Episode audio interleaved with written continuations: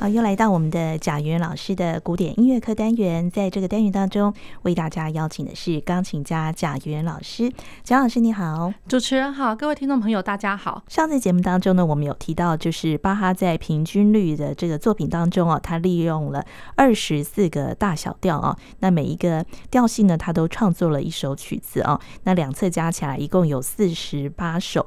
那呃，在每一首曲子里面呢，巴哈呢也都赋予它不同的性格。那我们也比较了在呃 C 大调、C 小调哦。那接下来我们今天呢还要再为大家介绍的是它的那个 D 大调的部分哈。对，D 大调部分。那然后 D 大调呃，如果说听众朋友就是呃在我们听这个音乐之前，也可以先想想看，嗯、呃，对于 D 大调 Re 升发拉，然后因为这个调性来讲，它有两个升记号，一个是升发跟升哆。嗯，好。那就听到这个调性的时候，会有什么样子的一个感觉？这样子，好，那基本上那又配合了我们之前有讲过 Bach 的作品，可能会听到很多很多的风格性格存在。那像我现在要播的这个是 D 大调，而且是它的第二册。第二册它的前奏与副歌，然后它的前奏就是其实蛮好玩的哦，就是它是副拍子哦，然后一开始它就是一个很冠冕堂皇的那种，好像嗯是要去看那个君王加冕那种感觉，或者说就某种庆典乐，对，所以听起来就是蛮好玩的。然后有那么一点点，就是有一些有些演奏家甚至弹的比较。夸稍微夸饰一点点啦，比较像好像有一点点带有附点节奏的那种感觉，有一点点像是 French Overture，其实它还并并不完全是啦，只是有些人弹奏上面可能会有一点点夸张了这样子。不过基本上那个 Bach 他他第二册的这个 D 大调这个诠释上来讲的话，他心里面想的就是一个很很。很亮丽的、很辉煌的一个感觉。那跟第一大调的那个辉煌的感觉对比的，接下来就是一小调，呃，降一小调。哦，降一小调，对，嗯，那降一小调的感觉是会比较灰色一点感觉吗？嗯，算是哦。因为听众朋友如果听到 Bach 他的诠释的话，呃，我们又加上他呃的一些乐曲的性格，一听到就知道说，哦，这个这是。唱诗班在在唱歌也这样子，然后又加上降一小调，那然后呃顺带提一点，比如说呃像我刚刚有提到，有些学者后代的学者有在研究的，像某呃 Raymond 学者他就是讲了，就是说，诶，他认为啊那个 Bach 的调性，如果说以以降记号，你降记号越越走越多的降记号的话，那听起来就好像是从秋天一路走到冬天了。哦，对，那如果是升记号。呃，生机号的话，越来越多的生机号，对对对，就觉得好像是从春天走到仲夏那种感觉，所以越越多生机号，那个仲夏好像呃，他认为的就是说，那越生很多生机号就是生 F 大调之类的，那。或然后比如说呃像降一小调的话，降一小调老师讲，这也颇多降级好的耶。嗯，对呀、啊。那所以了，我觉得就是说呃，当然各每个人都会有不同的想法啦。不过我们听起来，目前听起来这个降一小调，就是各位可以去体会看看我讲的。好，那我们就来听看这个降一小调的平均律。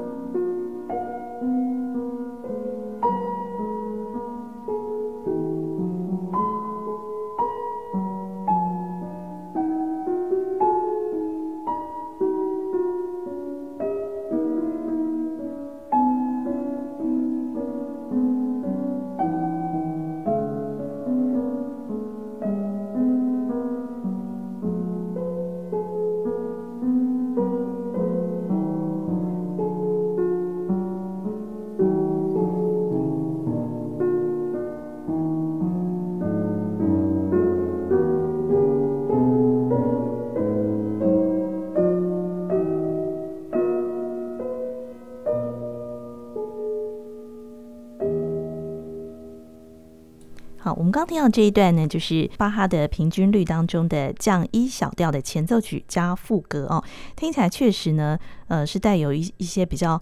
呃，忧郁的感觉，而且比较慢一点，对，比较慢一点，比较灰色一点。嗯、那然后听起来，比如说像我刚刚讲的，比较像是人声在唱歌哦，嗯、不见得就是说完全是圣咏或者唱诗班。可是如果说，因为呃，刚刚听起来很明显，就是有两个声部，一个声部是很明显的旋律导向，滴滴答滴哒哒哒哒滴哒滴哒哒滴哒哒，这个是唱诗班，这是这是唱 呃一个独唱的部分哦，独唱的那然后下面会有那个和声。米索西哒哒当哒当，然后米拉多，然后米法拉、瑞法拉、米索西。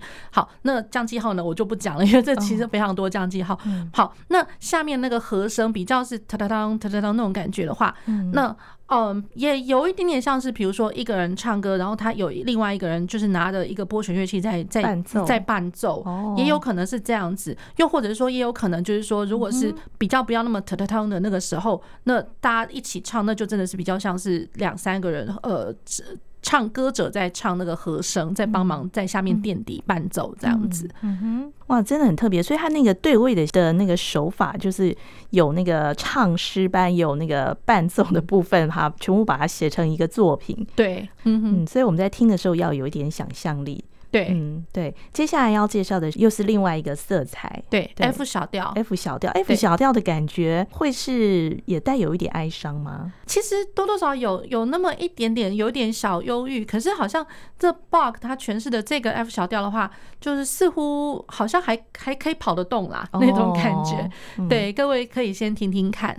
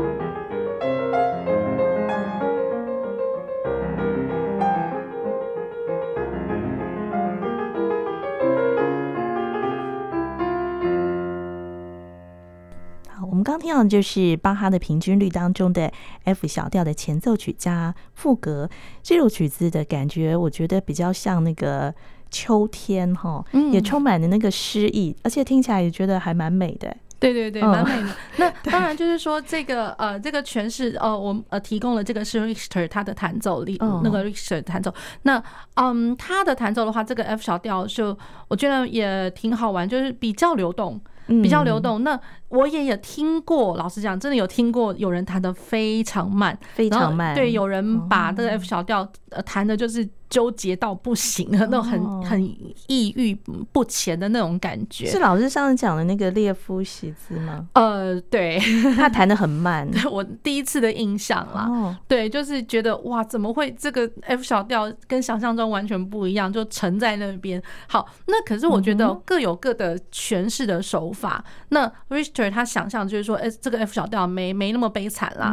那可是如果说是停滞不前的那种感觉，我会觉得其实没有不好。哎，因为我我后来想一想，就是说各位听众朋友，若仔细去听，或者说真的找谱子来看，他的那个 prelude，他的那个主题的动机节，尤其是呃，就节奏动机是嗯哒哒哒，嗯哒哒哒，一样都是弱起拍。那可是如果说论音型的话，拉拉嗦西西拉哆哆瑞之类的，好，那拉嗦西拉。听起来是像是什么？像我们在讲话的时候，就是哎呦那种感觉，一直在叹气，对，一直在叹气。那然后呃，各位如果中间有刚刚有听到一个嗯哒哒哒滴当滴哒滴哒当哒滴哒滴哒滴哒瑞西哆啦啦西，像刚刚这个的话，其实是有点类似像我们两个音的下降，刚刚是急进下降的叹气嘛。那我等于就是说这边。嗦西啦咪嗦法，等于就是说，在两个音下降之前，又加了一个呃跳跳进的，就是嗦西，这嗦西等于是一个大跳了嘛？对对，等于就是说我好像这个人挨得更更大声的那种感觉。那个跳劲蛮大的，哒滴滴哒的，好像哀哀的不行了，这样。那个心情的跌宕还蛮大的。对对对，所以我会觉得，就是说，如果一直把这个人一直在那边叹气叹到不行，然后就觉得好像没有光明。其实这个曲子也有光明的部分，因为它的确有转到降 A 大调。对，那降 A 大调听起来就比较温暖，可是大概没多久他又回来了。对，所以我会觉得，就是说，端看每个人怎么去诠释。可是我觉得这就是造就了他这个音乐很有价值，而且。很有趣味的一个部分哦，对，这是我们讨论到巴哈的平均律里面的几首啊，每一个不同的调性都有不同的色彩。对，那除了平均律之外哦，嗯，他的其他作品像是帕提塔。呃，就是组曲嘛，对不对？对，嗯，他的组曲其实也挺好玩的。我其实比较想要先用那个时期上来讲。那 Partita 的话，因为它是比较后面才才完成的，它比较先完成是 Toccata，是它的触记曲的部分。触记曲，对，触记曲。那嗯。就是说，呃，如果说听众朋友有有想到我之前有提过的 Bach 的作品，有 Toccata，然后 Partita，它有英国组曲，有法国组曲。好，那他们这些的分别是在哪里？这样子。好，那英国组曲那是表示就是说，哎，那个 Bach 真的有有到英国去吗？然后或者说 Bach 真的有到法国去写吗？没啦。为什么会有这个标题的不同？对，其实蛮好玩，就是说论 size 来讲，这个之前我也记得我有提过。size 的话是 French Suite，就是法国组曲，是每一组来讲都比较小巧一点、精致一点。那英国组曲的话，它的论 size 来讲的话，因为每一首通通都加了 Prelude，然后它的 Prelude 就是等于是在阿勒曼舞曲之前已经先加了一个 Prelude，而且它的 Prelude 都是露露长的那一种，超级长的。好，这就是造就它第一个区别。然后再过来就是说，英国组曲它的那个呃 Prelude，它的 Prelude 其实有很多是那种对位，然后不见得还没有到。真的什么副格的手法啦？嗯，那它的呃，比如说有很多呃魔镜模仿的部分，然后有很多对位，然后它有很多那种快速音群跑过来又跑过去，而且是还蛮久的，对，造就了它的这个难度。有的时候甚至会觉得就是说，哇，这个才前奏而已，这个比重怎么会有点怪怪，这么重啊？这样子。好，那比重，然后再加上英国组曲的那个 jig 来讲的话，也也蛮重的。嗯，对，所以我觉得就是说，这造就了这英国组曲的很特殊的部分。嗯，那那他为什么要叫法国组曲呢？嗯、那法国另外一组法国组曲的话，那呃，那 Bach 它其实是指说，它每一个那个组曲，它一开始不是有阿勒曼啊，或者说 Coranti、嗯、Coranti，然后 Gigue 或者是 Giga，这个我之前有跟各位提过，就是说它的拼法的问题，因为它全部都是沿用了那个呃法国的那个 Clavecin School，就是我们之前有讲到那个大键琴的那种学派 Clavecin。好，那 c l a v a s o n School，那 French c l a v a s o n School，它的所有的那个作品都是用法文的拼拼的这个拼起来这个 title，嗯，对，那所以就是 Bach 它是沿用了法文的拼法，所以就把它叫做法国组曲了，嗯，对。那可是法国组曲的话，它中间呃，比如说有一些像我之前有提过，就是某些组曲里面它的加上的那个小小的舞曲是很不一样、很特殊的，你可以听得到 Polonaise，有听听得到呃，比如说 Louvre 呃 Louvre 这个法国的舞曲这样，嗯，对，其实。蛮多特色。好，那 Partita 的话，其实我觉得也挺好玩的，因为 Partita 它一样 size 很大，我觉得跟那个呃英国组曲来讲的话，其实我觉得不相上下。尤其是比如说英国组曲的第六首，还有法国啊不是那个 Partita 组曲的第六第六第六首，嗯，那整个来讲的话都非常非常的长。好，那 Partita 的话，其实嗯，它在 Allemande 之前也一样。一样都会有加上了那个呃前奏的部分，只是说在 Partita 的前奏有时候会听得看看得到它的写法是 Symphonia，会觉得交响曲，对对，是交响的那种感觉。然后再来也有直接写 Overture，嗯，对，序曲。序曲，呃呃前就直接写呃对，Overture 是序曲，然后再过来就是他有写 Prelude。对，所以就是各式各样的写法，我觉得其实你明知道它就是一个开场白，就是一个前奏的部分，是对。那所以它的那个写法比较好玩一点点，而且它在那个前奏的部分来讲的话，我觉得它的发挥的，我觉得它的发挥的手法，它的发挥的方式，我觉得也挺有空间的。比起后续的一些呃舞曲上来讲的话，它反而就不受一些什么曲式啊、性格上面的一个影响。我觉得就是各式各样的的的形式都有。所以那个在 party ta 里面，它的那个结构是更庞大的这样子吗？嗯，比起英国组曲。我觉得是差不多，差不多，差不多，对，只是说他表现的方式各各不相同，对。那然后再过来就论 Toccata，其实 Toccata 是所有最早最早完成的，因为 Toccata 我刚有讲到，比如说他是从 Weimar 时期从呃完成了前面五首，然后加上他的那个呃那个后面的时期又又完成了两首，这样科登时期有完完成两首，对。所以就是说他是论其他的组曲来讲的话，他是算比较比较早完成的，嗯，对。那 Toccata 来来讲的话，我觉得呃，像我呃上一次的节目有一开始有讲到 Toccata 的形式，因为顾名思义，Toccata 它是触技，对，触键方面就论在练手指头的。嗯，可是论曲式的风格上来讲的话，它一方面其实蛮像幻想曲的，嗯，对。那然后它的曲式形式方面，它就真的无拘无束了。所以呃，如果说听众朋友有兴趣去翻开它的那一整组的那个 Toccata 那一整本书来看的话，会看到就是说，哎，我怎么好像。你看得到它，你知道它是 prelude，可是它也没什么写耶，这样，它只是给你标了一个速度标示，比如说 allegro，或者是说标了一个什么 adagio 之类的。嗯，好，那然后哎，怎么好像都连篇似的啊？天哪，就是你只会看到好像乐段的分隔，乐段分隔好像大不了就是双小节线，然后。呃，他还真的有点是阿塔卡的做法，从头到尾就一直接，一直接，一直接，所以你会听得到有快的、慢的、快的、慢的，然后你唯一分段的方式就是哦，这个地方哎，它变快了，它因为直接有速度术语标上去了。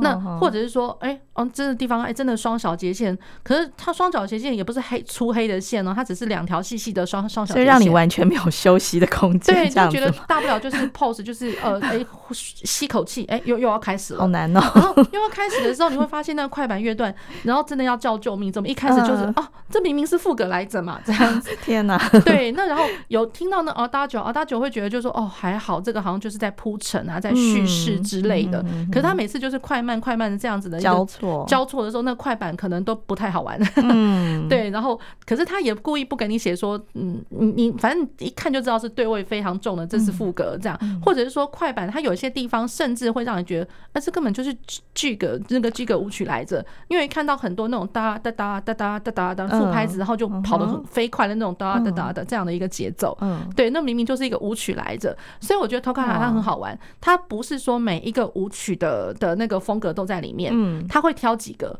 对，有有些会让你觉得就是说，哎，好像是序曲；有些让你觉得，哎，好像这是副歌。然后他真的的确有一组是直接后面真的给你写了副歌，嗯，对。然后有一些会让你觉得是剧歌舞曲，或者说其他，可是它不是全部从头到尾都给你呈现，就是把你这个全部大杂烩在里面这样子吗？嗯，对。可是它不见得每次都会出现，比如说 Courante 啊，或者说呃 Sorrow Bound 啊，不不会每一每一个都有，它只会。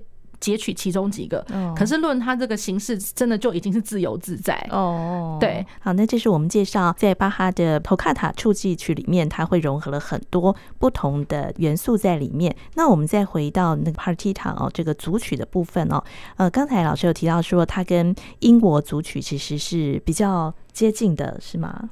呃，就是说，论它的体体材来讲的话，因为就是说都一样，都会是在 Allemande 的舞曲之前会加一个东西，Partita。那呃，我如果是再更详细的跟各位介绍一下，就是说 Partita 它这六首，那我第一首我在 Allemande 之前，我呃，它加的是 Prelude，是前奏曲，然后在第二首 Partita 的话，它在 Allemande 之前加的是 Sinfonia。那在第三首 Allemande 之前加的是 Fantasia，所以已经三种各式各式各样不一样的那个写法。然后第四首它的 Allemande Allemande 之前它加的是 Overture，也蛮好玩的。那个 Overture 其实会讲 Overture，一般我们的一定会讲说它是 French Overture，因为一定会有很多附点，而且是比较慢版的慢慢的铺陈，可是听起来又非常的辉煌。哦，对，那 Overture 会是这样。那呃，比如说附点或者是副副点哦，对，其实蛮好玩的。它它绝对 overture 绝对不是快的东西，嗯对。好，那然后第五首的 partita，它的 Allemande 之前加的是 prelude，那前奏曲，对对对。然后它的第六首的话 Allemande 它前面加的是 toccata。哦，又不一样。他用头卡塔的这个写法，所以就是挺好玩。可是就是知道，就是说他是 Allemande 之前一定会加一个东西。好，那然后我跟各位介绍的这个第一首的降 B 大调，因为其实嗯听起来比较平易近人，而且大家平常如果说一接触 Partita 的话，我相信应该第一个先入手会是第一首啦。不是说因为它难易度，我觉得主要就是说。它论 size 来讲，其实它这个似乎第一首会比较短一点点，然后比较可以容容易去理解它的一些声部的行进这样子。对，那然后它的这个第一首的那个组成呢，它是 Prelude、Allemande，然后 Courante、Sarabande，然后再来是 Menuet 的第一首跟 Menuet 的第二首，然后最后是 Gigue。对，那其实我觉得就是各位可以听听看，因为降 B 大调，然后降 B 大调，然后再 Box 它是怎么样的阐释方法。